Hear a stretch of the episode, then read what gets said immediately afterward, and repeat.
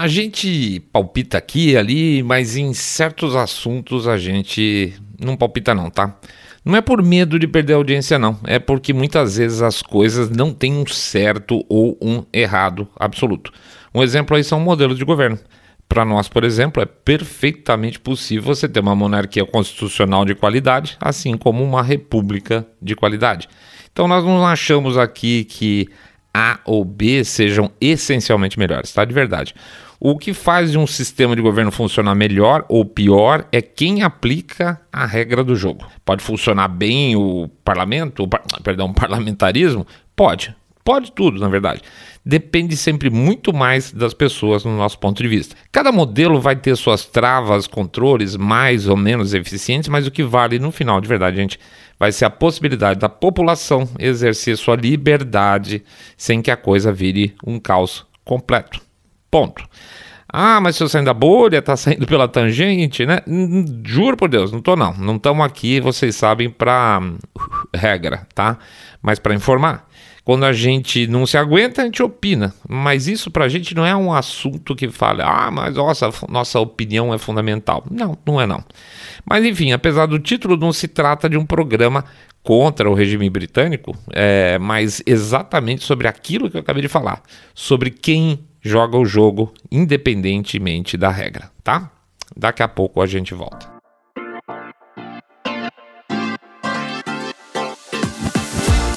Saindo da bolha.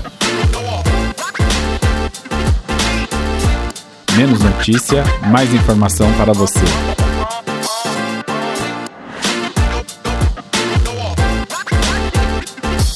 Cala a boca, Magda. Bem-vindos ao Saindo da Bolha, esse é o nosso episódio 161 e a gente está aqui para falar um pouco sobre o Príncipe Charles, que no nosso caso específico é uma figura que não nos atrai em nada. Antes de mais nada, a gente vai fazer o nosso jabacito expresso aqui, falar para vocês entrar no nosso site www.saindabolha.com.br e clicar no botão follow ou pedir também para vocês seguirem a gente lá no YouTube, né? No YouTube a gente tem o nosso canal Saindo da Bolha. Vocês podem clicar lá no sininho para ser avisado de novos episódios. Pode dar o, like nesse episódio especificamente. Pode fazer um comentário para ajudar a gente. Pede também para seguir, se for o caso, não quer seguir lá no site, segue nas plataformas de podcast que nem o Spotify. A gente pede também no nosso Jabacito para vocês considerarem uma visita ao nosso site lá, o Trailer, www.trailer.com.br onde a gente oferece lá o nosso e-book, que está em fase de pré-lançamento. E nesse e-book a gente é, apresenta para vocês a forma com que a gente tem obtido notícias para poder distribuir junto com vocês, informar vocês na nossa visão. Obviamente, a gente tem sempre um pouco de viés, não tem jeito, né? Mas de qualquer forma, como é que você pode fazer para aproveitar as notícias que estão na grande mídia, não desprezá-las completamente, ficar com o suco, jogar fora o bagaço, tá? É, a gente brinca aí que dá para assistir até bobear é, coluna do Guga Chakra e ainda tirar informação útil lá de dentro. É, o negócio, de, o e-bookzinho é poderoso. Mas falando sério, então entra lá no site site www.trailer.com.br, dá uma analisada, vê o que a gente tem de informação sobre o e-book por lá.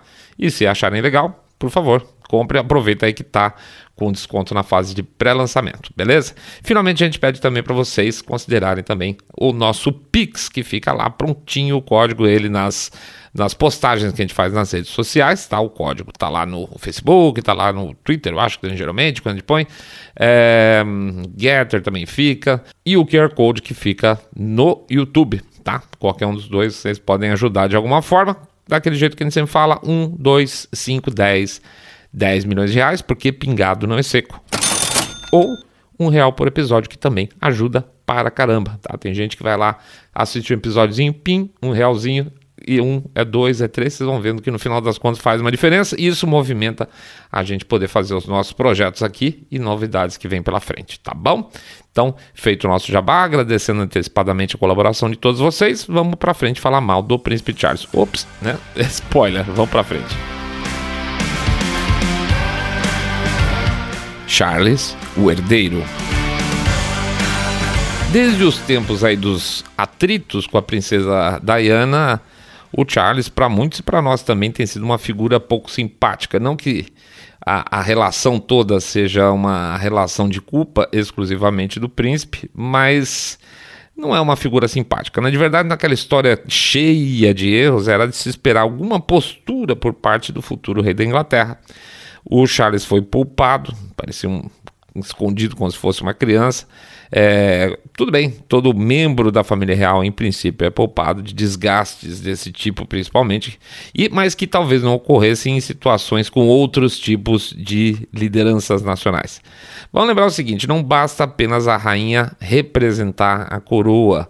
O próprio reinado da Elizabeth II começa com uma surpresa, né? Ela entra meio fora de hora, vamos chamar assim. Ela assume o trono muito nova. É, sabe aquela coisa que a gente.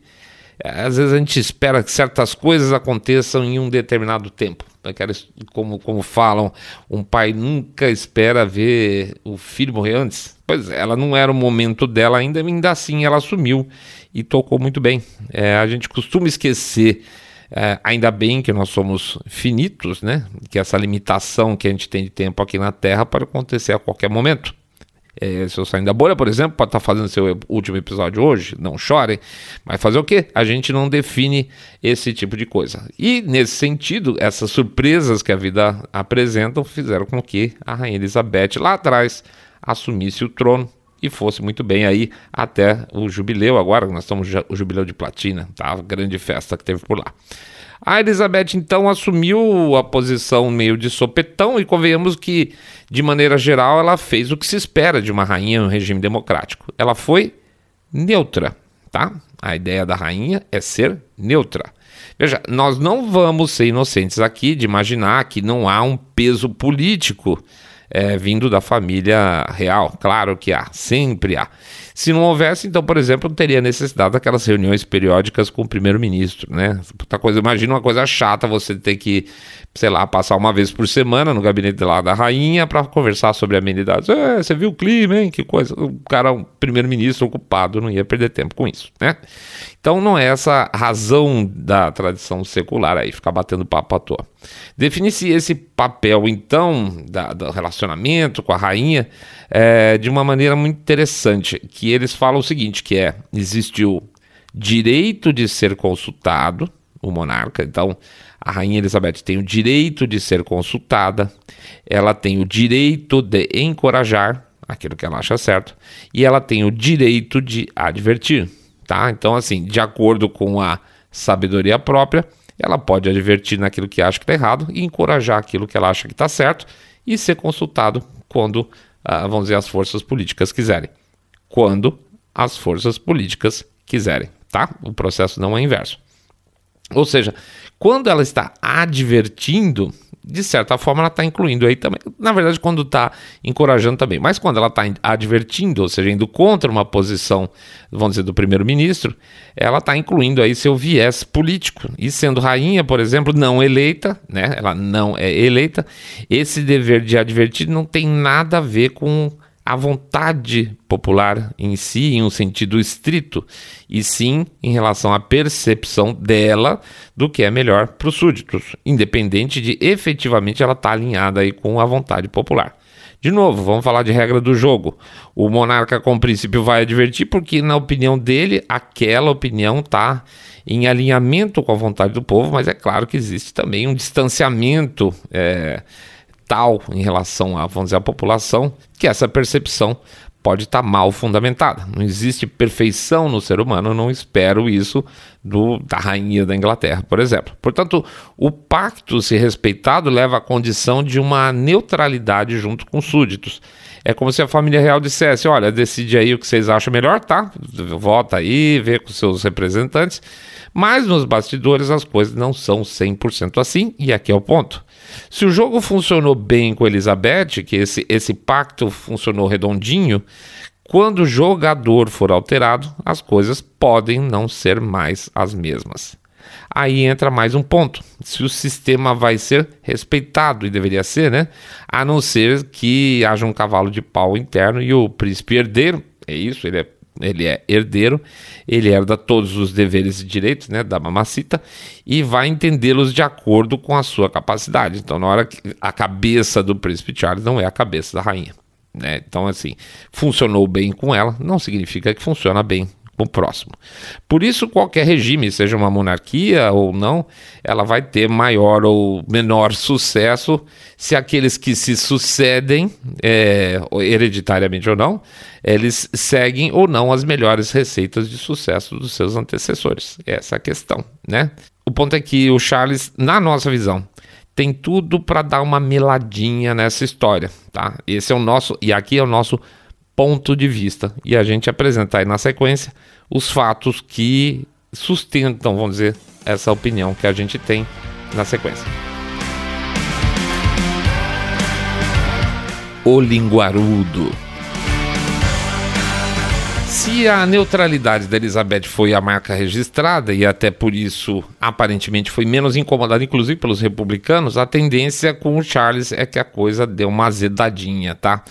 Olha, por mais que todos saibam que exista influência política da família real, essa opacidade, vamos chamar assim, dá um conforto àqueles que têm oposição às ideias da família real, né? Porque o político pode pensar assim, aliás, ele tende a pensar assim, ok, ela talvez não concorde comigo, talvez a família não concorde comigo, mas na hora H eu vou lá nos meus eleitores e a gente ajusta isso via o quê? Via processo eleitoral, afinal de contas nós somos uma democracia. Mas digamos que uma opinião vindo de alguém da família real tem o efeito de fazer com que os certos processos possam andar mais rápido em um governo ou que um determinado aspas papel não fique assim tão engavetado tá? Charles sabe disso e aparentemente tem abusado um pouco desse privilégio real. Uma das histórias mais conhecidas foi a tal dos Black Spider Memos, tá? ou seja, os memorandos da Aranha Negra.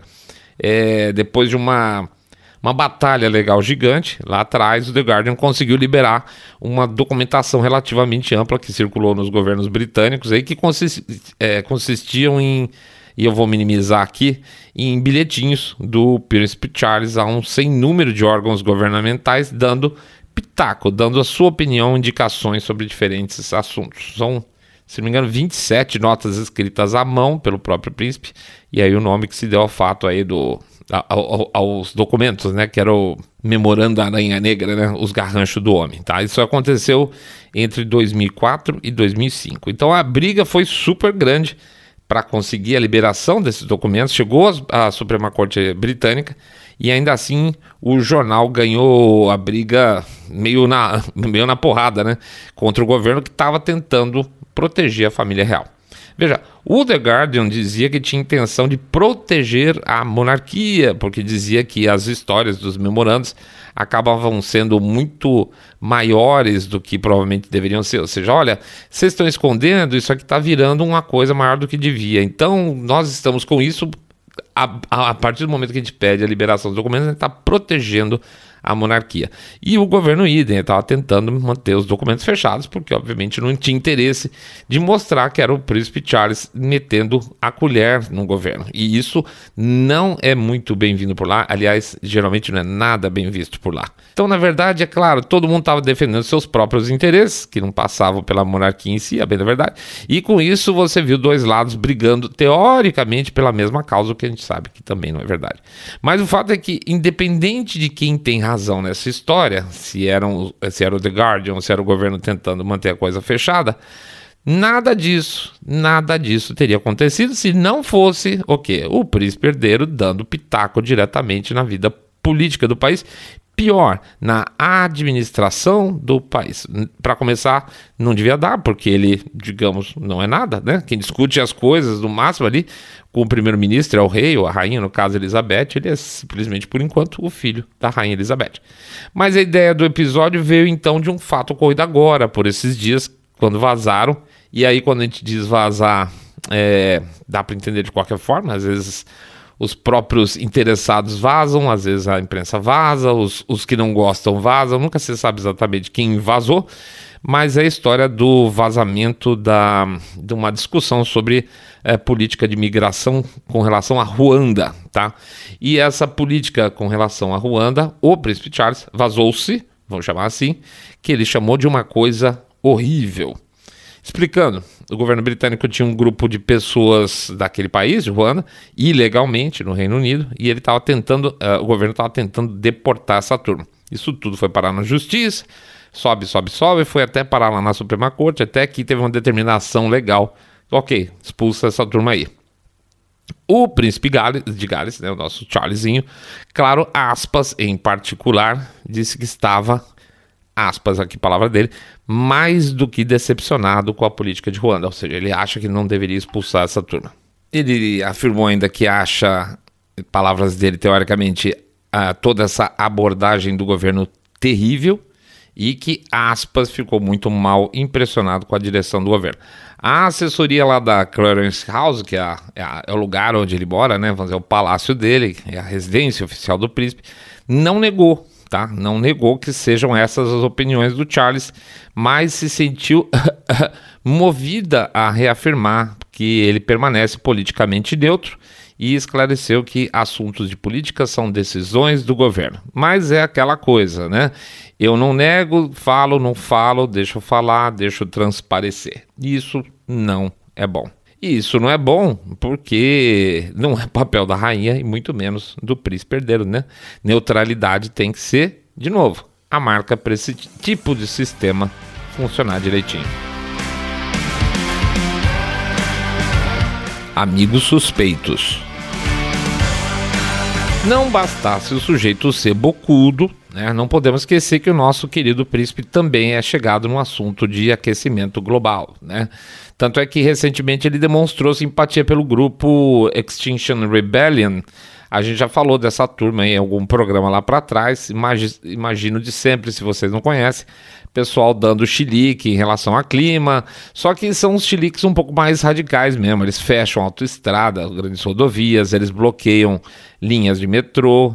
Teve nego que se colou literalmente com supercola em avião lá para atrasar os voos dos aeroportos. Evidentemente é aquele perfil de sempre pessoas abastadas, né, vulgo gente com grana, que quer salvar o mundo mudando os hábitos de consumo dos outros, né? Não deles, é dos outros. Vamos lembrar, combustíveis para jatos executivos ficaram recentemente de fora de uma nova taxação verde lá na União Europeia, né? Combustível para jato, fora. É, então, aquela história de sempre, né? Benefício para nós, regras para eles. E o Charles tem um jeitão que ele gosta dessa turma, até porque ele é um cara, digamos, privilegiado, como o pessoal gosta de dizer hoje em dia, mas ele gosta de dar pitaco na vida do cidadão comum. Então você aí andando de ônibus poluidor, opressor movido a diesel, não pode, mas jato está fora da reforma. Além disso, como linguarudo contumaz, nosso querido príncipe andou dando discurso aí na COP26 e aproveitou para encontrar com a nossa querida também Greta Thunberg. É, aquela lá, você achou que tinha sumido? Não, tá lá ainda. A Greta Thunberg, né? Aquela que teoricamente pressionou a Europa para criar uma matriz energética e ficar dependente do gás russo, né? Foi um super jogador em Messi. Mas se eu sair da bolha, ele não pode nem encontrar com a coitada da Greta Thunberg, que você vai encher o saco dele? Poder, pode, claro, sem dúvida nenhuma. Mas quando do encontro se retira, hum, como é que eu posso dizer, um alinhamento de pensamento, o cara tá dando a nota do que ele acha que deveria ser a política dentro do próprio país. Afinal de contas, ele vai ser rei desses troços, né? Então, no futuro, eu, eu sou da família real, no futuro vou ser rei, e eu acho que a Greta Thunberg falar é legal, você já imagina o tipo de pressão que pode surgir mais para frente, né? Wink, wink, aquela piscadinha. O mais complicado é que o filho dele, William, já começou também a entrar nesse mesmo tom também, né? E fez aí um discurso com cores meio ambientalistas no jubileu, no jubileu de prata agora, ou seja, se o Charles por algum acaso resolvesse sair de cena e deixar o William assumir, é, parece que a coisa não vai lá muito bem pro lado dos britânicos nesse sentido, não, tá? Mas o buraco, gente, o buraco é de verdade mais embaixo. O Charles é, falar com a Greta, o William fazer discurso de esquilinho, tudo bem. Problema é alinhamento dele, do Charles, com o Fórum Econômico Mundial. Aí o problema é bem maior. E é bem grande pelo não só pelo alinhamento, mas por pelo alinhamento e por ser linguarudo e porque manda recadinhos para o governo. Então, dá para tirar com algum método que temos pela frente o monarca com certas inspirações hum, autoritárias, né? Que se pode tirar dentro do, uh, do razoável aí, ele, visto que ele não deve mais faz certas coisas, que ele entra onde não deve e tem amigos autoritários. Hum, veja, todo o entorno do Fórum Econômico Mundial é basicamente é, autoritário. É o famoso nós vamos estudar o futuro que é melhor para você, nós vamos dizer o que você pode ou não consumir, nós temos o direito de dar uma analisada o que é ideal ou não como liberdade de expressão, ou pior, como saiu da boca lá da representante australiana, nós devemos, aspas, dar uma recalibrada um pouco nessa questão de direitos humanos. Então, sim, é uma turma autoritária. Porque é evidente que ninguém quer ver representantes não eleitos nas nossas vidas decidindo o que, que a gente pode, o que, que a gente pode, o que, que a gente pode comer, o que, que a gente pode fazer, não é isso? E vamos lembrar, o Charles não será um representante eleito quando assumir, mas ele vai ter poder político, ainda que não constitucional, para colocar de vez em quando o dedo na balança em algumas situações. Se nem sendo rei ele já está fazendo isso, imagina quando ele for rei, certo? Portanto, o que vai vir da cabeça desse cara me preocupa um tanto, seja pelas amizades, né, vamos chamar assim, pelas afinidades e principalmente por esse espírito político que ele tem demonstrado. Se a gente preferia que fosse é, William, que ele puxasse o carro, sim. Mas olhando hoje, não sei não. Talvez seja mais o mesmo, né? Afinal de contas, em terra de cego, quem tem olho ainda consegue ser rei. E pior, com muitos súditos para cegamente bater palma. Ai, ai, ai, que perigo. Tá bom. Vamos lá, gente, então. Agradecer a presença de todo mundo e fazer o nosso jabacito voando aqui. Pedir para vocês entrarem no nosso site www.saindabolha.com.br, clicar no botão follow, seguir a gente no Spotify, Podcast Addict, Google Podcast, Apple Podcasts Pedir também para seguir no YouTube, sininho, aquela coisa lá da toda, comentário. Pedir também para vocês considerarem dar uma passada lá no nosso site do Treler, treler.com.br, www.treler.com.br, conhecer um pouco aí do nosso conteúdo. A gente tá com alguns capítulos no ar, a gente vai aumentar o número de capítulos nos próximos dias para quem já comprou, tá? Então, um aviso para quem já fez a compra do livro.